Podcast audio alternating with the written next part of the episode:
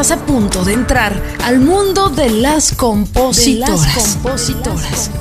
Una voz que somos todas, las compositoras. De nueva cuenta es un gusto saludarles colegas, abrazarlas por medio de este espacio y bueno, el día de hoy es un agasajo tener a nuestra querida América Jiménez, una gran compositora, cantante, maestra que ha escrito grandes canciones para artistas como Gloria Trevi, Alejandra Guzmán, Talía, Cristian Castro, Demi Lovato, Jenny Rivera, que por cierto me encanta la de Envuélvete, Rolón, ¿eh? Ednita Nazario, Tommy Torres, Shaila Durcal, Ana Bárbara, también en el regional con artistas como Horóscopos de Durango, La Tracalosa de Monterrey, Grupo Liberación, bueno, un sinfín de artistas han interpretado sus eh, temas, sus obras y es un gusto tenerla para saber más de ella, para tener una charla y, conectar ¿no? con la vida de esta gran compositora. Mi querida, un gusto tenerte, gracias por este espacio que nos das. Encantada, mi amor, igualmente. Gracias a ti por invitarme. De entrada, eh, ¿cómo te sientes hoy? Platícame. Con muchos planes, con mucho aprendizaje, con mucho por aprender, con muchas canciones, con muchos sueños cumplidos y otros muchos, muchos, muchos más por cumplir. Pero feliz, agradecida. Agradecida, yo pienso que lo más importante en esta vida es ser agradecido. ¿Cómo fue en tu caso ese primer encuentro con la música? O si tienes recuerdo de ese primer encuentro. Eh, mi primer encuentro con la música pues fue desde niña, porque mi gran amor, en paz descanse, fue mi papi eh, y también era músico.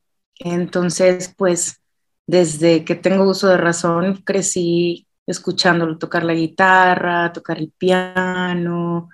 eh, él escribía canciones, también no fue ningún compositor famoso, no se dedicó a eso, eh, pero siempre lo trajo y fue algo como que me inculcó sin querer. Y a los 17 años yo pues decidí que quería ser artista. Bueno, mucho antes, pero a los 17 me armé de valor y dije, me voy a la Ciudad de México. Y yo vivía en San Diego, California. Y mi mamá me vio con cara de, ¿te vas a dónde? ¿Qué? O sea, en ese momento no era como que la mejor idea para ella, ¿no? Y este, pero de todas maneras me fui. Entonces mi encuentro con la música, como mi- tu pregunta, pues fue muy atropellado porque no, no tuve el apoyo, ¿no? De mis papás. Eh, me fui a la brava, así de, ah, pues no me apoyan, yo puedo sola y yo me sentía invencible porque había juntado tres mil dólares y yo me sentía millonaria, ¿no? Y- Oye, Laura, no, no- no es, no es uno consciente, ¿no? O sea, a veces cuando estás en esa etapa de tanto pasión, de tanto fuego así en el alma, de decir yo puedo y el mundo es mío, uno no es tan consciente de las dificultades que enfrentas. Deja para de- nada. de dedicarte a la música. O sea, ese ya es un, un- un asunto que es complicado vivir de la música, pero no eres consciente de que, ay, pero soy mujer, ¿no? ¿Cuándo fue? ¿Cuándo fue ese momento cuando empezaste como a tomar más conciencia de, híjole, no es tan fácil y, híjole, soy mujer y también tengo unas partes ahí vulnerables, ¿no? Dentro de la industria que aún siguen eh, sin fortalecerse, aunque ya hemos avanzado bastante, ¿no? Híjole, pues desde que me topé con Fred, ¿no? Desde que llegué y me enfrenté a la realidad y entendí por qué mi madre, que ya la amo con todo mi corazón, eh, tenía tanto miedo, ¿no? De decir, ¿cómo? O sea, estás loca. Pero ella nunca pensó que, que yo me iba a armar de valor y me iba a largar como quiera. Entonces, ya que me encontré sola, ya que estaba en la Ciudad de México sin conocer a nadie, sin tener ni idea, sin nunca haber ido a esa ciudad, sin nunca haber viajado sola, dije, ¿y ahora qué? ¿Y ahora qué sigue? ¿Ahora qué hago? ¿Me entiendes? No era como que, ah, voy a llegar a casa de fulano y le voy a hablar a... No tenía ni idea, o sea, inconsciencia total. Ahora pido perdón todos los días. Así de, discúlpame, mami, ¿no? Porque me imagino la angustia por la que la hice pasar y lo duro que fue también para ella, ¿no? El pensar dónde está mi hija y qué está haciendo. Eh, y claro, o sea, llegas y es dificilísimo y como dices tú, más como mujer, hasta el día de hoy, como dices, has cambiado, han cambiado mucho las cosas, pero sigue siendo duro para nosotras como mujeres, como en todos los ámbitos, ¿no? El, el sobresalir, el, ¿no? Tú sabes, en este camino es como de resistencia y de momentos y de este, estar en el momento indicado y de suerte, porque no es nada más el talento, es lo que mucha gente pregunta y dices, ah, no, pues que tú ya conoces todo el mundo y a ti todo el mundo te graba y pues no. Yo me río porque digo, güey, si supieran cómo nos cuesta a las que somos famosas, compositoras famosas, güey, es la misma, o sea, la misma lucha, es estar chingándole, es estar tocando puertas, es estar de intensa, es estar mandando emails, es estar jodiendo, ¿me entiendes? O sea, no es como que, ah, es una canción de Erika Vidrio o es una canción de América Jiménez, ya está en el disco. No, güey, no es así. Y mucha gente piensa, ¿no te ha pasado que te uh, preguntan de que, no, claro, güey, porque tú ya eres famosa, a ti te... sí, no, me ha pasado mucho que, que creen que, no, ¿sabes qué? Creen que, por ejemplo, si yo escribo una canción, hoy y se la mando. mañana te la, graban. Sí, no saben que para colocar ese sencillo tuve que mandarle hasta 20 canciones durante dos años y estar chingando y mandando mails y estar llamando. No, exacto. Totalmente de acuerdo contigo. Yo creo que el nombre a veces lejos de ayudarte te perjudica, ¿no? Porque de repente recibes como, ay, es que yo quiero una canción como, no sé, cinco minutos. Oye, güey, eso pasó hace ya muchos años, ya evoluciona, no puedo hacer tú igual porque no me puedo plagiar, pero... Es como si me pidieras que, que quieres que tenga otra hija igual que Camila. No va a pasar. Exacto, pero la industria sí pide eso, ¿a poco no? Ah, creo que hasta esa parte de ser un artista que ha colocado ciertos éxitos se vuelve contraproducente porque siguen creyendo que vas a hacer una canción igual, ¿no? Sí, y yo creo que a ti te ha pasado igual, ¿no? Porque ah, digo, a todos los que hemos tenido la fortuna de tener una canción que ha pegado o que ha sido, que ha estado en las listas o que es conocida por mucha gente, piensan que es como que, ah, pues ah, yo quiero una como, como esta, ¿no? Es como difícil, ¿no? Porque... Es que cómo te vas a plagiar a ti misma, ¿no? O sea, es... Sí es como ilógico, no sé. Pero bueno, retomando eso de la maternidad, ya te dije, yo no conozco a América ningún compañero, ningún colega, y te lo digo honestamente, que me diga, tuve que sacrificar mi carrera o parte de mi carrera por ser papá. Sí, no, bueno, yo te digo, en mi caso, yo desde muy jovencita tenía claro que yo quería ser mamá. Entonces, este, pero me tomé mi tiempo y mira que me lo tomé, o sea, le dediqué tiempo a mi carrera, a vivir lo que yo quería vivir como soltera, para después no quedarme con que, ay, pues no hice esto, no hice lo otro, la, la, la. Entonces, en el momento que me decidí a casarme, ser mamá, pues lo hice con una convicción muy firme, ¿me entiendes? De quiero ser mamá y me voy a tomar un tiempo porque yo no quería, y respeto muchísimo porque tengo muchas amigas, artistas, actrices, cantantes, compositoras, lo que tú quieras, que tienen sus hijos y a los meses, bye, ¿no? Este, la nana y siguen su carrera. Y eso es muy respetable también. Hay gente que le funciona y, los que lo pueden hacer y costear y todo, pues está súper padre. Pero en mi caso, yo sí dije, el día que yo sea mamá, me voy a dedicar a ser mamá y a estar con mi hija, por lo menos hasta que ella pueda hablar ese, yo tenía como esa onda de no voy a dejar a mi hija hasta que ella me pueda decir, mami, si no la trato bien o lo que sea, ¿no? No me sentía confianza de dejarla al cuidado de nadie hasta que ella hablara. Entonces dije, eso va a ser por lo menos hasta que cumpla, no sé, dos años, ¿no? Y sí me aumenté un tiempo de mi carrera y tú sabes cómo es esta carrera de cabrona. O sea, sí me pasó muchísimo de, ah, América, claro, ella era eh, compositora, ¿no? Era como que, como, como que ya no existes, ¿no? Porque te tomas un tiempo y es difícil volver, la verdad, pero no me arrepiento para nada, porque he vivido como que las etapas de mi vida como he querido. América, platícame de, de, cómo ves la industria, cómo empezaste, porque ya dijiste que hiciste una pausa y claro, esta industria es muy injusta, o sea, para todo mundo, ¿eh? Yo creo que para hombres y mujeres no hay eh, una pizca, ¿eh? Si estás en el momento, si no estás, no estás. Distinción. Sí, sí cuesta un chingo, como tú dices, eh, retomar eso, pero yo siento que, que, que la diferencia cuando iniciaste a este momento, yo, por ejemplo, te puedo decir, ahora a mí me parece mucho más interesante, sobre todo para los compositores que van empezando, porque antes era un huevo eh, hablar con el artista, las disqueras tenían un grupo de artistas que, o sea, no era posible ni comunicarte ni escribirle al artista en sus redes, ¿no? Imposible, literal eran estrellas, eran como inalcanzables, ¿no? Ahora ya todo es mucho más, bueno, para empezar por la cuestión de las redes sociales, de que todo es muchísimo más accesible, mucho más como directo. Muchas veces, no sé si te pasa, pero los mismos artistas te contactan como autor. Entonces es como, ¿no? Porque, por ejemplo, hace veintitantos años que empecé mi carrera, pues sí, era como llegar a un Ricky Martin, era Imposible, ¿no? Olvídalo, ¿no? Y no sé si sabes esa parte de mí, pero yo fui corista de Ricky Martin. Oh, wow, no sabía. Sí, entonces... ¿Nunca, estuviste cerca de que te grabó, que te grabara o...?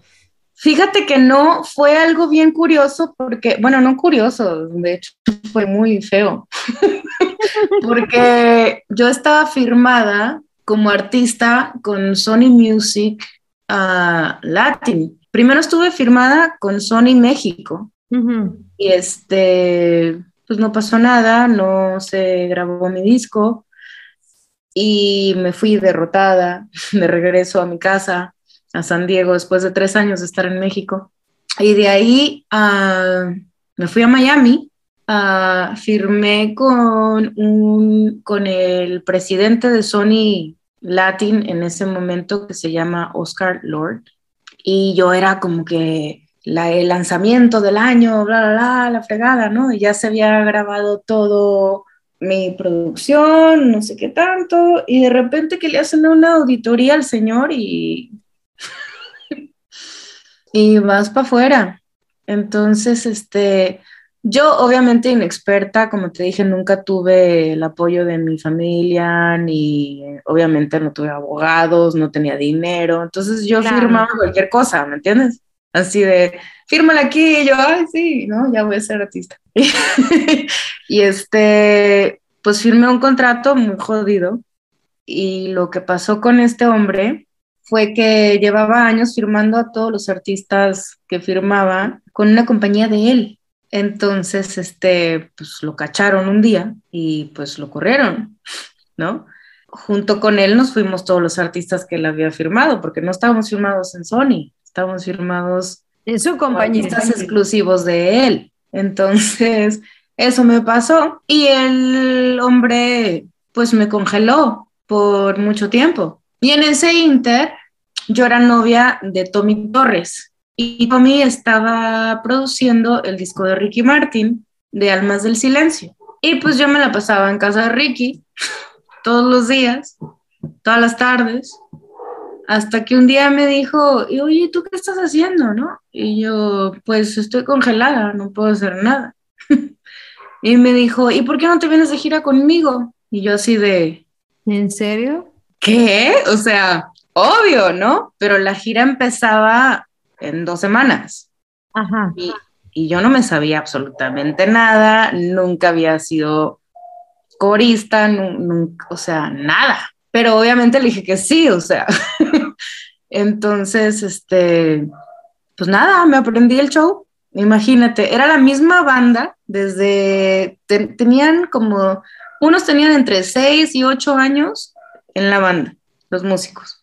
Este, y yo era la nueva, la única. Y, este, y de repente me doy cuenta de que yo era la única corista. Entonces, imagínate, yo dije, si la cago, si la cago, o sea, soy yo. No, no es como que, ah, no, pues la que se, se desafinó fue ella, ¿no? Entonces fue muy fuerte, pero fue padrísimo. Imagínate, o sea, literal me aventaron al ruedo así como lo vi yo, ¿me entiendes? O sea, yo no tenía ninguna experiencia y me fui a las ligas más grandes, o sea, ¿sabes? De repente gira Polonia, Rumania, no sé qué tanto, o sea, imagínate, está, o sea, venues así de 25 mil personas. Yo empezaba, nunca se me va a olvidar, los conciertos con la mano así, que no la podía controlar, me temblaba. ¿Nunca te ha pasado así que te subes a un escenario y te tiembla la mano y no puedes controlarlo? Sí, me, ha pasado, pero con el pie, como que tengo un, un tip nervioso así de mover mucho el pie o algo. Pero imagínate qué presión, ¿no? O sea, está Pero es que es horrible, porque aparte Ricky, te estoy hablando, en el, fue la gira en el 2003, o sea, venía de La Bomba, de The Cup of Life, este, María, o sea, de todos los hits más cabrones de su carrera. Entonces, era todo de, here we go, ale, ale, ale. Entonces la gente era de, ah", ¿sabes? Y yo me quedaba así de, ah", o sea, nunca en mi vida había vivido algo así, ¿me entiendes? Qué increíble, esa anécdota no, no me la sabía, pero fue una escuelota, ¿no? Y aparte te cayó, imagínate. te cayó en el momento, porque me imagino que una artista... Y yo congelada, imagínate, estar congelada y toda frustrada, deprimida, lloraba todos los días y de repente... ¿no? Te vas de gira con Ricky Martin, puta, me cambió la vida, no sabes cómo. O sea, fue increíble y fue una escuela bien fuerte y bien o sea, increíble, emocionante, muy, muy padre. Aprendí lo que se sentía ser artista, aunque, aunque yo era nada más la backup singer, pero el andar, la chinga de andar de gira y del aeropuerto y órale a dormir y soundcheck, y, ¿me entiendes? Llegó un punto en que yo me paré en un aeropuerto, solté mis maletas así en el pasillo y me puse a llorar porque ya no podía. así de,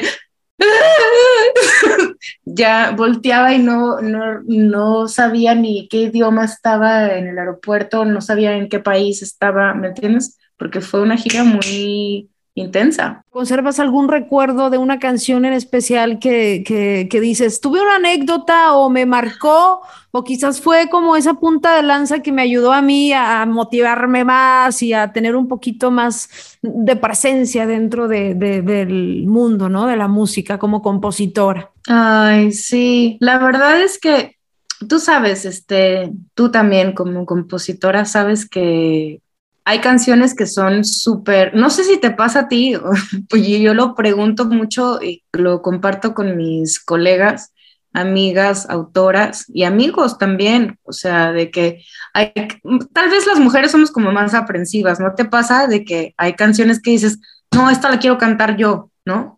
¿Nunca te pasó de que esta canción es mía, yo la voy a cantar? Todavía tengo algunas ahí que digo, no las voy a dar, estas son mías, es más, las quiero dejar de herencia para mis hijos, así de pendeja. Exacto, exacto. Ahí te va lo más cagado de mi historia. Fue eso, que como yo estaba congelada, la historia que te acabo de contar, yo había grabado una canción que se llama A que no te vas, y para mí era la mejor canción del mundo que yo había escrito y era mi canción, ¿me entiendes? Y iba a ser mi sencillo. Entonces yo me quedé frustradísima, ¿sabes? Así de, no, porque ya iba a salir y todo.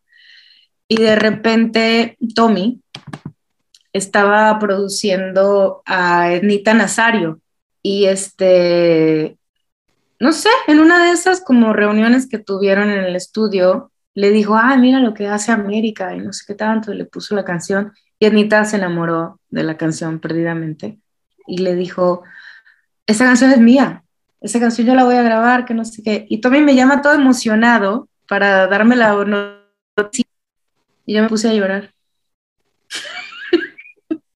yo así de, no, esa canción es mía, ¿me entiendes? O sea, yo no entendía el concepto de de ser compositora y escribir para otros artistas. Para mí esa era mi canción y yo la quería cantar y no me importaba que la cantara nadie. No, no era mi finalidad, no era mi sueño ser la compositora de... Esa era mi canción, ¿no? Entonces, este, fue muy chistoso porque yo no se la quería dar y le dije que no. Entonces, después de, imagínate, Nita Nazario, que es una gran señora, artista increíble, boricua, preciosa, reina. ¿Ah? Me imagino lo que te dijo Tommy, o sea, ¿qué? No, Tommy estaba en shock, así como... ¿En serio? Como que no, ¿no? Y este... y bueno, después este, se platicó en una de esas tantas tardes que estuvimos con Ricky, y Ricky, porque Tommy le dijo, ¿no? Así de, no, porque Nita quiere la canción de, de Ame, la, la, la, pero pues ella no quiere. Y Ricky me miró con cara de hello, ¿no? Entonces me dijo, Anita la fucking reina en Puerto Rico, o sea, como que, como que no, ¿me entiendes? Y ahí me cayó el 20 y dije, bueno, pues no, habrá muchas canciones más y después hablé con ella y claro, le dije que contó mi amor y que la grabara. Gracias a Dios fue una canción preciosa que hasta el día de hoy, veintitantos años después, sigue siendo una canción que todos mis amigos boricuas y toda la gente que conozco que lo platico, me, ay, ¿a que no te vas? Y todo el mundo se la sabe, es una canción que es como importante en Puerto Rico y en la carrera de, de Nita y en la mía, por supuesto, porque fue la primera canción que me grabó un artista. Y fíjate qué bonito, era precisamente cuando yo era niña, me acuerdo que, ya sabes, los típicos sábados y domingos de que está tu mamá en la casa y limpiando la casa, ¿no? Mi mamá ponía siempre canciones de Nita Nazario. Y fue preciso la primera artista que me grabó una canción. Wow. Y, hay artistas, yo siempre lo digo, ¿no? Artistas que, que se vuelven tan clásicos que, que, no sabe uno la bendición que, es que te graben hasta que ya abres un poco la conciencia, ¿no? Y dices, wow, es que estas personas, estos artistas, nunca se van a ir, son ya íconos, son clásicos, ¿no? Pero sí cuando eres como joven, como que no, no tienes esa conciencia. No, dimensionas, exacto. Claro, claro, no dimensionas. Ahora te voy a decir una cosa, eh, ahora te voy a decir una cosa, en el caso de Gloria Trevi, de cinco minutos, todo lo contrario, yo fui fan fan, fan, fan de Gloria desde niña. O sea, yo era de las que me encerraba en mi cuarto a cantar con los ojos cerrados, ¿sabes? sí, que me siento tan sola. ¿Sabes? Todas esas rolas eran mi hit. Entonces, de repente pasa que Erika Ender, mi coautora de esta canción, pues somos muy amigas y nos juntábamos pues, como cada semana, cada dos semanas, dos en Miami. Y ya era como un trato entre nosotras de, my friend, nos vemos el miércoles, nos vemos el... Y nos juntábamos a componer X, lo que saliera. Y ese día salió cinco minutos. No fue nunca pensada como, volvemos a lo de la pregunta de ¿y cómo compones? ¿no? Nosotros nunca pensábamos de a ver qué vamos a componer, simplemente componíamos. Obviamente siempre tenía algo que ver con lo que estábamos viviendo, lo que estábamos pasando, si lo que tú quieras, ¿no? Entonces empezó como una onda muy divertida de ya me cansé, ¿no? Este, y llegamos al coro fue como... Y yo dije, wow, güey, ¿qué quieres decir? Se me, te lo juro por Dios, se me vino a la mente y yo dije, y se lo dije a Erika, nunca se me va a olvidar, güey, le dije, no mames, o sea, si Gloria Trevi, güey, estuviera todavía, porque en ese momento Gloria estaba ausente, Gloria no estaba este, presente en su carrera, ¿no? Pues fue como, ching, si estuviera, puta, sería perfecto, ¿no? Es como cuando tiras un coro y dices, uy, Pepe Aguilar o Alejandro Fernández, tú sabes, como autora, tú te imaginas y visualizas y dices, esto es para fulano, ¿no? Y salió el, ¿qué quieres decir?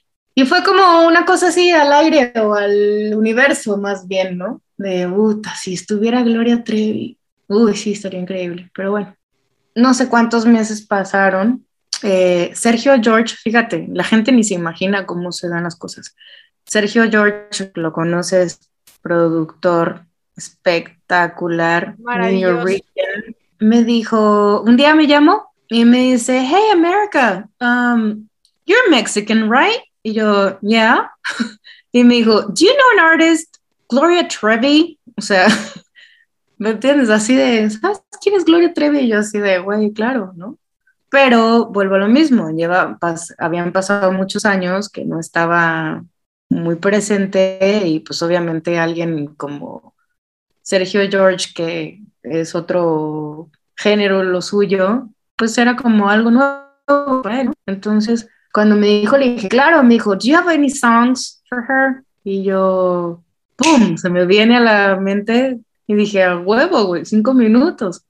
¡Pum! Se la mandó y a las dos semanas ya estaba grabada. Este, y luego vinieron muchas más.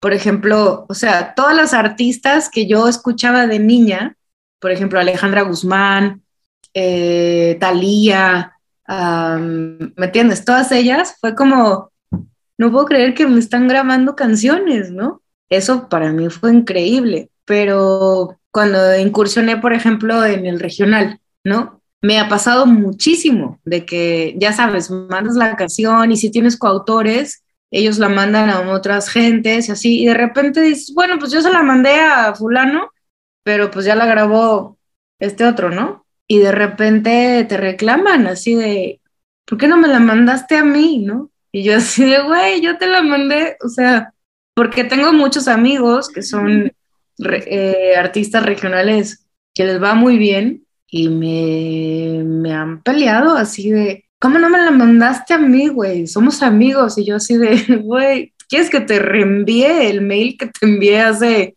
Y aparte uno, uno ¿Un año? como autor, uno como autor tampoco dimensiona, es algo tan subjetivo este rollo de los éxitos, tiene que haber tantas cosas que combinen alrededor que, que es imposible. Tú como autora, yo por ejemplo, si escribo una canción, yo siento, yo, yo- mi piel se enchina y yo digo, este puede ser un éxito, pero es mi sentir. Para otra persona te puede decir, ah, X, no tienes otra canción, no, no está excelsa, como me dijo Pepe Aguilar hace días. O sea, tú dices, ¡Horror! ¿no? Sí, pero sí, no, claro. Ahora, algo subjetivo, o sea, hay que estar preparadas para eso. es horrible, es horrible la verdad, porque este, sí, sí me ha pasado muchas veces, ¿no? Que tienes canciones que tú las revives y las vuelves a escuchar y sufres y, ¿no? Y la gente se queda como, está buena, está padre. A ver, enséñame otra. Y tú te quedas como, güey, o sea, ¿cómo? ¿No? Está muy cabrón. eso. Es que es, es- uno vive tan diferente el, el- el- el arte de componer, o sea, por eso te digo, se vuelve tan subjetivo este rollo, ¿no? A mí cuando me dicen, quiero que, que me des un éxito, híjole, Compone un hit. sí, pues está cabrón, ¿no? O sea, es- Güey, si tú te pones a escuchar los hits que hay ahorita en, o sea, no, no voy a especificar ni géneros ni, ni nada, pero no sé si a ti te pasa, pero te juro que yo me deprimo. O sea, yo me voy a, a Spotify y escucho los releases que hay y digo, wow. Y luego te vas a ver este show credits, ¿no? Y, y ves los créditos y son 11 autores y dices, wow, neta, qué fuerte, ¿no? No, digo, y todavía en- hay géneros, porque en el regional eh, todavía, y ojalá nunca se vuelva de esa magnitud, ¿no? Porque Dios te oiga, porque ya empieza a pasar, ¿eh? Ponen así de que te la voy a grabar, pero el porcentaje para el artista y para el manager y para el este, para el otro, o sea, Ay, no, no, no. Yo, no, yo sí, yo sí he tenido muchas broncas, no sé tú, de, de decir, no, pues no, güey, ¿por, pero, ¿por qué? O sea, 15% de qué? si ni Sí, siquiera estuvo en la sesión, o sea, ¿no? Total, a mí me ha pasado eh, en lo regional más que los artistas quieran de repente ponerse autores, pero obviamente no lo he permitido, o sea, hasta la fecha, y siempre No, digo, es que no es necesario, no hay, no hay necesidad, América, de hacer eso, no, no, no tiene necesidad, ya que se quiera meter el manager, ya hacer lambiscones en, o sea, ya es de plano pisotear al autor, ¿eh? O sea, eso ya se me hace muy bajo. A mí sí me ha pasado, te lo juro, no, no puedo decir nombres, pero sí me ha pasado así de que me amenacen de que, ay, pues qué bueno que sabemos que este, no sé qué tanto para ya no tomarte en cuenta para futuras producciones y, ¿me entiendes? Que yo me quedo como, güey, sí, o sea, qué bueno, no me tomes en cuenta porque qué asco, o sea, ¿por qué me voy a poner en ese, como si fuera, ¿sí me entiendes? Es como, ¿por qué me vas a quitar algo que es mío? Totalmente de acuerdo. Y aunque suene repetitivo, lo voy a recalcar como siempre les he dicho a los nuevos, a las nuevas compositoras, que no todo es dinero. Hay que defender el trabajo con dignidad. Eso no tiene precio. Y si tú no te das un respeto eh, o no le das el respeto a tus obras, ya cualquiera te va a ningunear y te va a, dar miserias. Gracias, eh, América, por esta charla. Quiero que cierres eh, no como un consejo, sino como un, un último, una última herramienta para todas las nuevas compositoras que nos están escuchando y las que seguimos en la lucha. de verdad, si tienes la, la pasión y el amor y la entrega y la resistencia para aguantar este camino, que no es como mucha gente piensa que, ay, qué padre, ¿no? Se lo imaginan que es así como todo bonito y todo. No es así. O sea, es de mucho, Chingarle. de mucho chingarle y de aguantarte un montón de pendejadas de mucha gente alrededor y para llegar a colocar una canción no depende de que tu canción sea buena o de que seas talentosa, depende de un chingo de gente alrededor del artista para llegar a colocarla. Y este, pues bueno, tienes que estar dispuesta a aguantar los madrazos de esta carrera, ¿no? Gracias por escucharnos. Te esperamos el próximo jueves en otro episodio más de Las Compositoras, una voz que somos todas. Recuerda seguirnos en nuestras redes sociales como Las Compositoras y darle seguir a nuestro perfil para tener más visibilidad en este podcast.